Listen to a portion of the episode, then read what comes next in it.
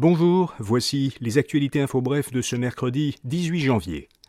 À Montréal, le gouvernement a nommé un médiateur à l'hôpital Maisonneuve-Rosemont, où le service d'urgence a dû être partiellement fermé à cause d'un manque de personnel.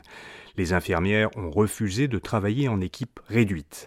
Un conseiller externe, recruté par Québec, doit tenter de réconcilier les infirmières et les gestionnaires de l'hôpital. Le ministre de la Santé, Christian Dubé, a commenté que la situation était intenable à l'urgence de Maisonneuve-Rosemont.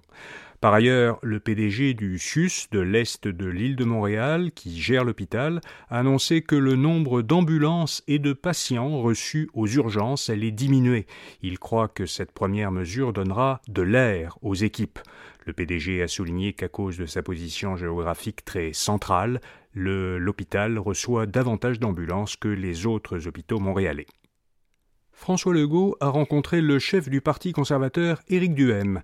Le fait d'avoir été invité par le Premier ministre, au même titre que les chefs des trois partis d'opposition présents à l'Assemblée nationale, fait croire à Éric Duhem que François Legault accorde un statut particulier au Parti conservateur du Québec, même s'il n'a pas de député.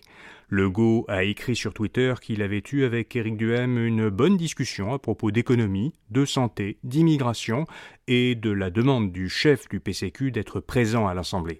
Duhem croit que ce type de rencontre avec le Premier ministre pourrait se répéter. À Québec, les opposants au tramway ont été déboutés. Un regroupement citoyen, Québec mérite mieux, demandait à la Cour supérieure d'arrêter le projet de tramway de la ville de Québec et d'ordonner la tenue d'un référendum à son sujet. La Cour supérieure a rejeté tous les arguments des anti-tramways. Elle a statué que le projet était légal et respectait les droits constitutionnels des habitants de la capitale nationale.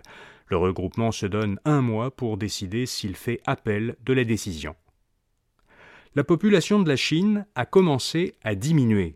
À la fin de l'an dernier, la Chine comptait 850 000 habitants de moins qu'à la fin de 2021, selon le Bureau national des statistiques du pays.